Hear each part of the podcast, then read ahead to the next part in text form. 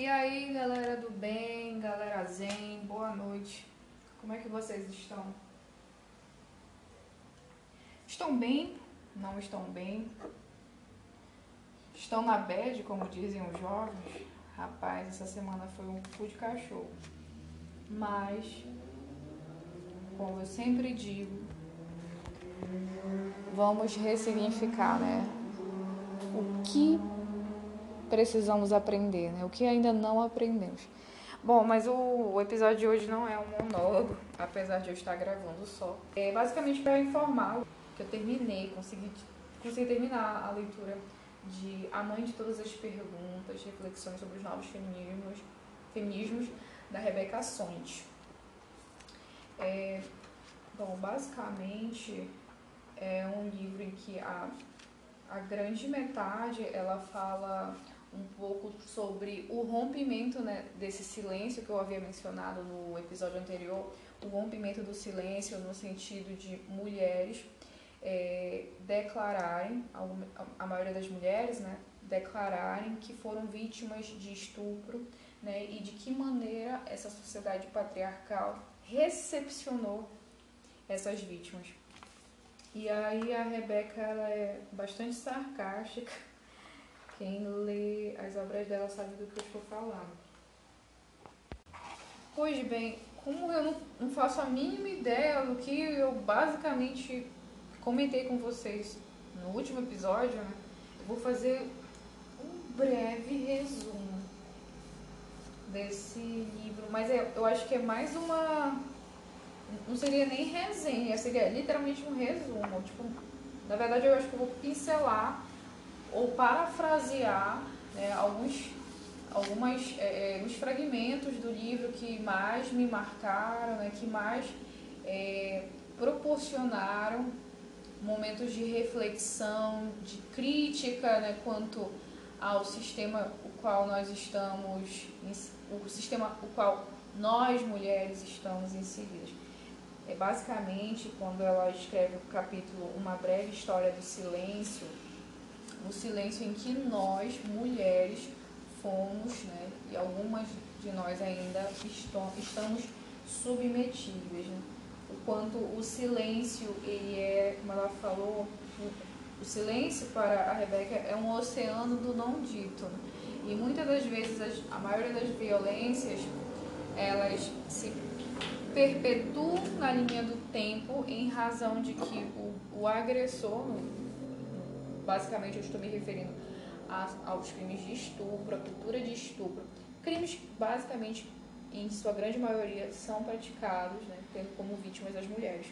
Então, basicamente, o silêncio, no que se refere à cultura do estupro, ao crime de estupro, ele é visto né, pelo agressor como uma ferramenta de controle e como uma ferramenta de manutenção do status quo em que a mulher ela é um simples objeto, né? E a Rebeca ela ela trabalha de uma forma assim bem bem é, não quero dizer simples, mas é, a leitura dela é bastante acessível. Ela diz assim que a história do silêncio ela é central na história das mulheres. Uh, cadê ele? Ela fala assim que a libertação sempre é, em parte, um processo de contar uma história. Né? E aí ela relata mulheres que, após muitos anos, revelaram né, como foram abusadas sexualmente ou sofreram alguma espécie de assédio sexual, moral no ambiente de trabalho pelo simples fato de ser mulher. É, ela, ela também ela, ela dispõe no texto que ter voz é fundamental. Isso eu acho que foi um dos termos, um dos fragmentos que mais, um dos mais, né, que me deixou bastante pensativa, porque é, quando eu faço essa, esse processo de enxergar-me, né, de olhar e verificar o que de fato eu estou fazendo por esta sociedade, né? Quem sou eu nesta sociedade? Quem sou eu, né? O que eu faço?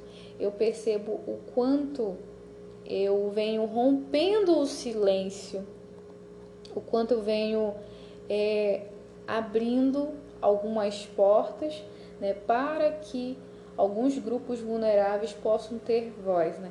E no caso, eu entendo que é, um desses grupos, sim, somos nós. Né? Quando você trabalha, eu vejo que quando você trabalha em um ambiente eminentemente masculino, em que há uma, uma, uma predisposição né, à análise de, de um sistema patriarcal em que o homem ele é sim observado como detentor de um controle tanto das atividades, né, um, um, um ser que possui um poder para definir o que seria de fato correto ou não em um determinado local. Então eu, eu enxergo que quando eu passei a, a ter esse olhar mais crítico para a sociedade, né, para as pessoas ao meu redor, né, para a minha unidade, né, eu passei a verificar o quanto a minha voz, né, o quanto o rompimento da minha voz foi extremamente essencial para que outras pessoas, outras mulheres, pudessem ser ouvidas. E vamos ver aqui o que mais eu queria comentar com vocês. Eu não sei se vocês estão entendendo o que eu estou falando, é um áudio que definitivamente não é nada planejado. Como eu falei, é um resumo desse livro.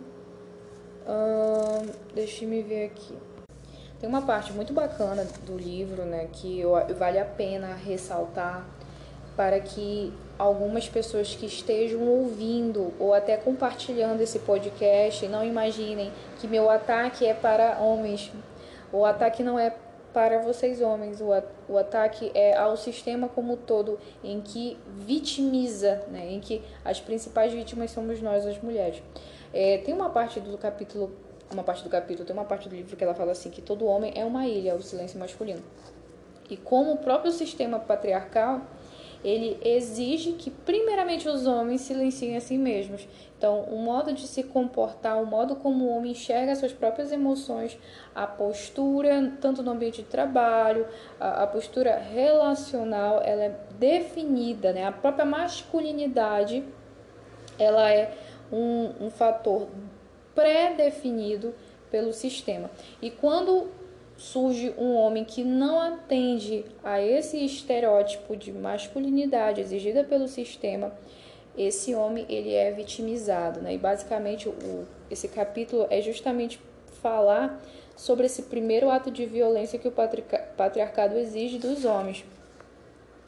É, que basicamente exige que, como ela falou, pratiquem atos de automutilação psíquica que matem as suas partes emocionais. Ela também fala que a masculinidade ela é uma grande renúncia, né? é uma renúncia de, eu entendo assim, no sentido de que renunciar um, um, um eu que basicamente não é livre, né? um eu que está condicionado a fatores, a, a condutas pré-definidas, né? Como se eu, a, minha, como homem, né, a configuração ela já for estabelecida.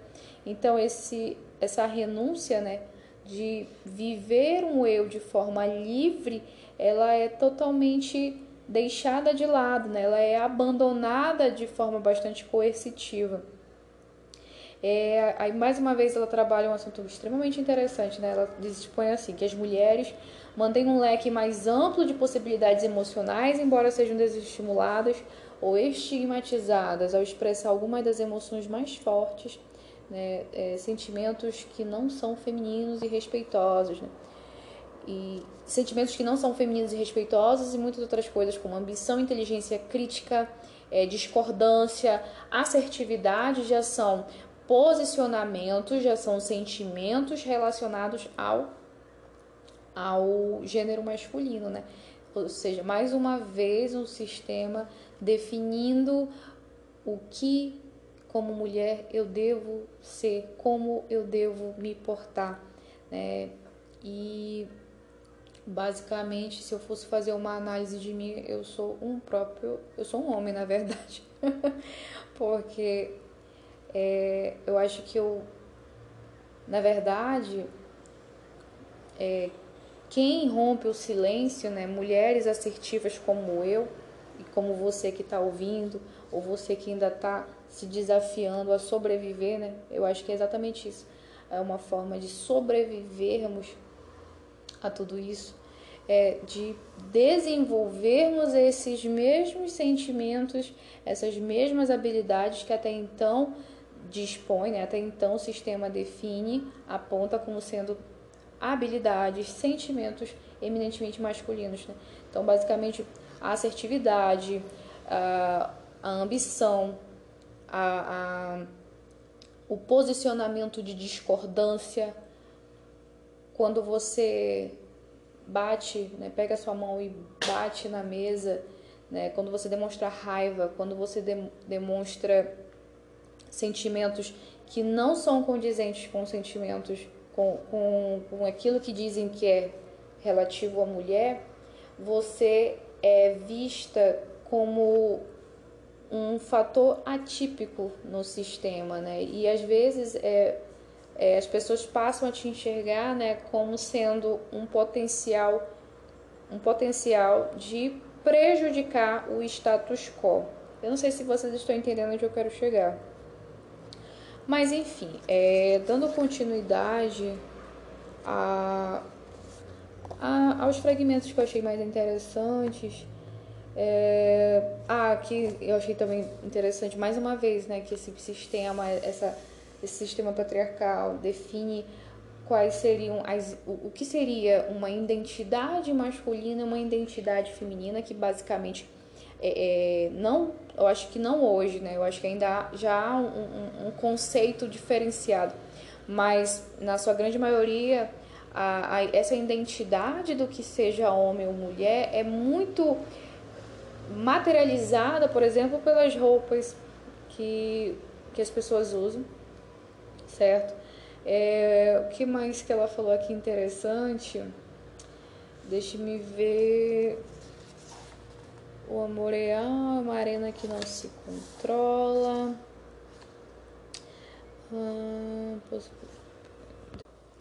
Uma parte aqui também muito interessante sobre a relação da empatia com o rompimento do silêncio, né?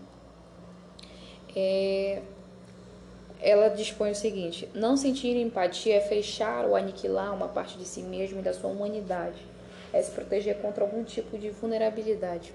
O silenciamento ou a recusa em ouvir rompe esse contrato social de reconhecer a humanidade do outro e a nossa ligação com ele. É interessante porque eu associo, por exemplo, a situação, porque eu estou lendo para vocês de uma forma muito desconectada com o livro de um modo geral, então os meus apontamentos eles podem parecer um pouco desconexos para vocês, é natural.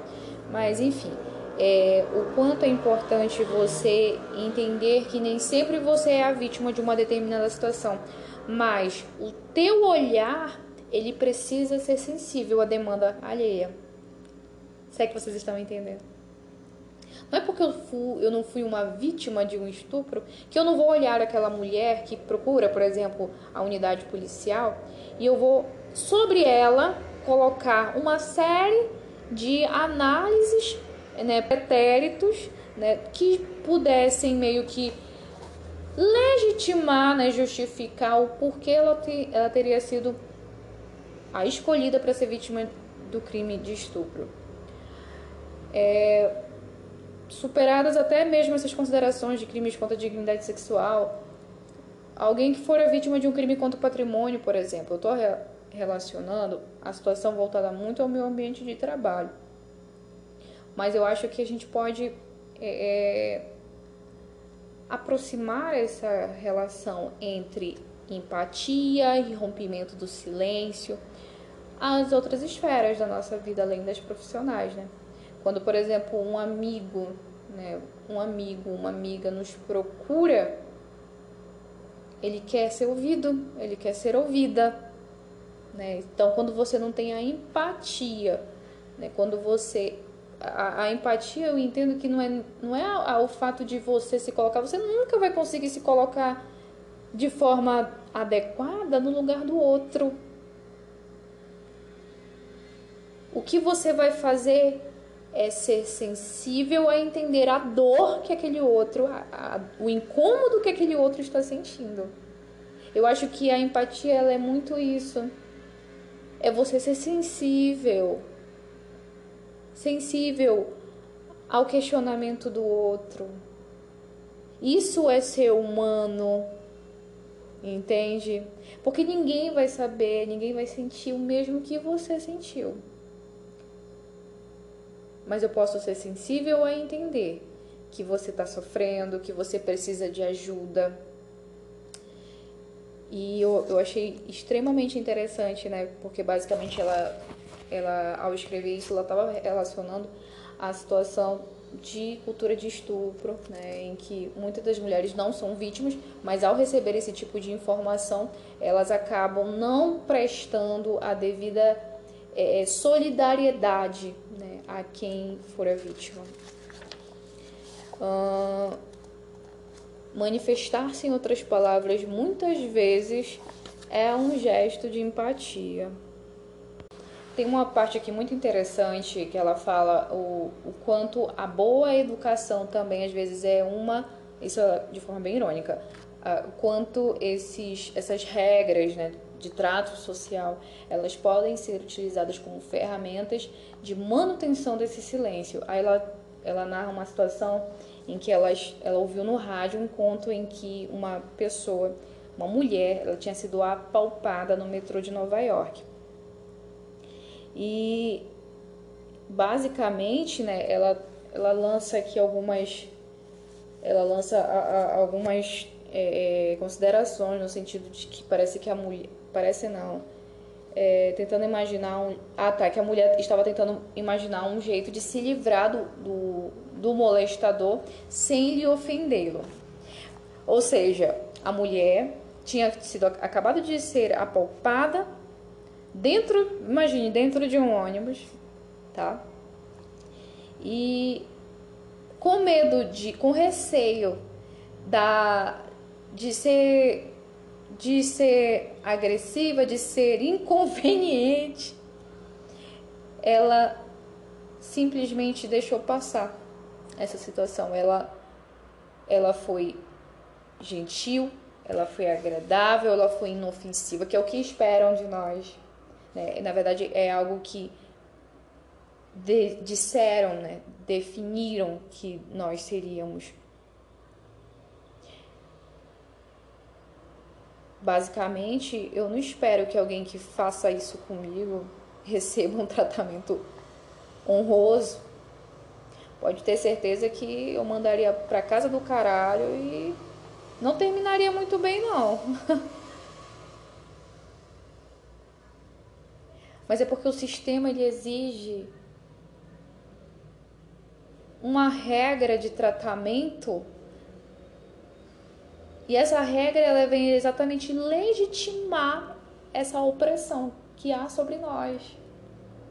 Esperam que nós sejamos inofensivos, esperam que nós, espera-se que nós é, mantenha, é, sejamos inertes, né? Esperam que nós, espera-se que nós não e não não questionemos sobre a nossa situação de mundo, de mundo é, que assuntos como produtos é, superprocessados, a relação disso com a alimentação, a relação da alimentação com política, da relação entre gênero, raça e política. Não esperam que a gente tenha esse tipo de crítica. Não esperam.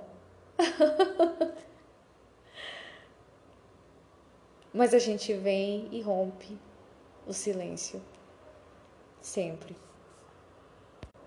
Gente, para finalizar, eu tô fazendo uma leitura muito aleatória, né?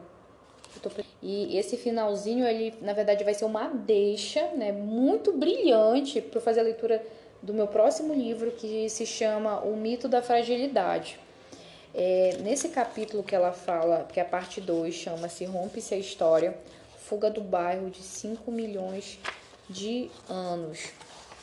Aí ela faz, ela tece alguns comentários sobre a visão né, que é construída pela história, em que nós mulheres, por exemplo, na época, é, é, em uma época bem primitiva, nós ocupávamos funções eminentemente é, é, procriatórias né, e aguardávamos a, o alimento chegar pelo, pelo homem, né? Que nós tínhamos a função de cuidar das crias, né? de tratar a refeição que era trazida pelo, pelo homem. A, a visão que a história ela cria, né? É, é, ela demonstra uma relação de dependência da mulher para com o homem, né? E aí é, ela vai citando aqui alguns casos, né? Algumas mulheres fizeram pesquisas e ela dispõe aqui sobre um povo chamado povo de Kalahari, que exatamente demonstra que na verdade, desculpa, que na verdade a mulher ela não estava confinada a uma base doméstica, que é, as mulheres elas saíam e coletavam os alimentos quase todos os dias. Né? Não era uma uma função passiva, elas não esperavam a, o alimento chegar, elas iam ao encontro dele, entende? Então, na verdade, é, a família que é criada, a família nessa época, família não, essa unidade né, social, ela, ela, ela não tinha um modo individualista como é o definido por, pela, pelas famílias nucleares, né, em que o homem ele ocupa esse centro, esse centro detentor de satisfação da felicidade alimentar para aquela unidade policial, unidade policial, para a unidade familiar.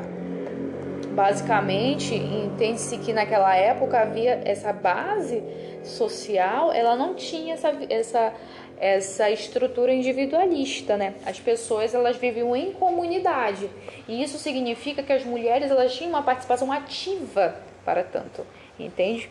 É, o que mais que eu quero falar para vocês? Ah, tá. Aí ela, ela na verdade, vou, vou parafrasear algumas coisas que ela disse.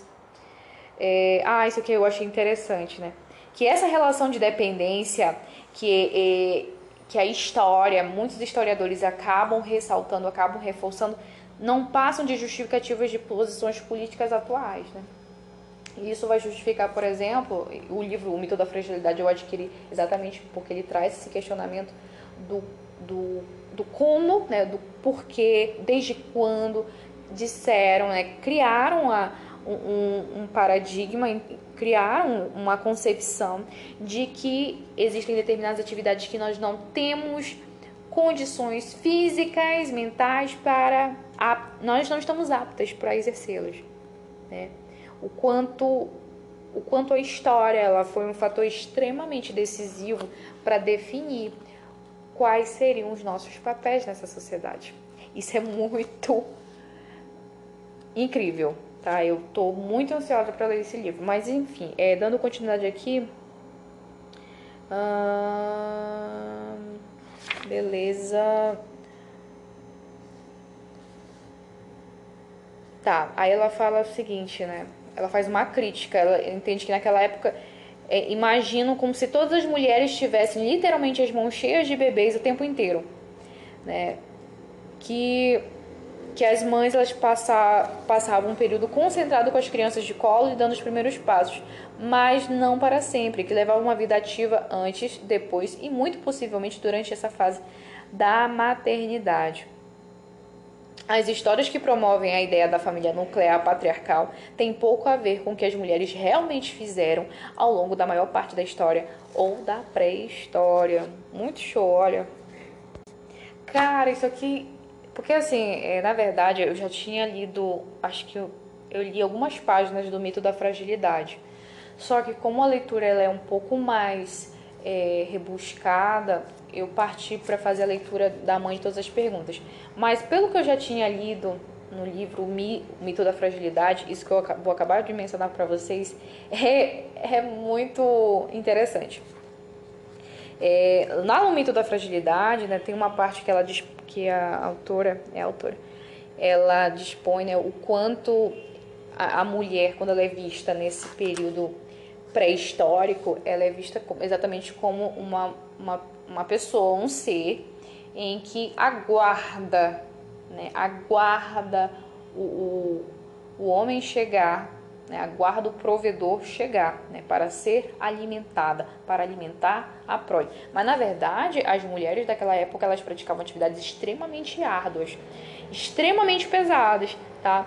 Cortavam lenha, cortavam carvão, alimenta carregavam carvão é, alimentavam fogo, bombeavam água, esvaziavam, lavavam tudo, cri, criavam, criavam e matavam animais, faziam pão, é, faziam tecidos, faziam roupas.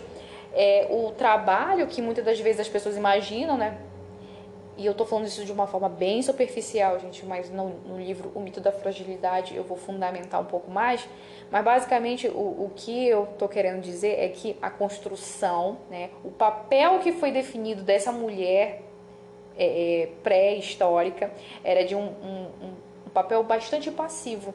Né? Entende-se que a mulher ela não tinha condições físicas, né, por exemplo, para caçar, para coletar o seu próprio alimento, e na verdade não. É, basicamente, as pessoas elas viviam em uma comunidade. E o que, que uma comunidade faz? De forma é, é, é, mútua, né? ambos praticam atividades né? para satisfazer as necessidades da coletividade, certo? Então as mulheres praticavam as mesmas, praticamente as, as mesmas atividades dos homens, atividades árduas, né? vale dizer. Uh, Deixe-me ver aqui. Ah, ela fala isso aqui, eu achei interessante. Precisamos parar de contar essa história da mulher que ficava em casa, passiva e dependente, esperando seu homem. Ela não estava ali esperando, ela estava ocupada. Ainda está, né? Ainda estamos ocupadas, né? Engraçado que, por exemplo, é, os anos mudaram, estamos em outros séculos, mas as responsabilidades elas aumentam, né? O fardo sobre os nossos ombros eles, eles apenas aumentaram mas nós sempre estamos ocupadas. Né?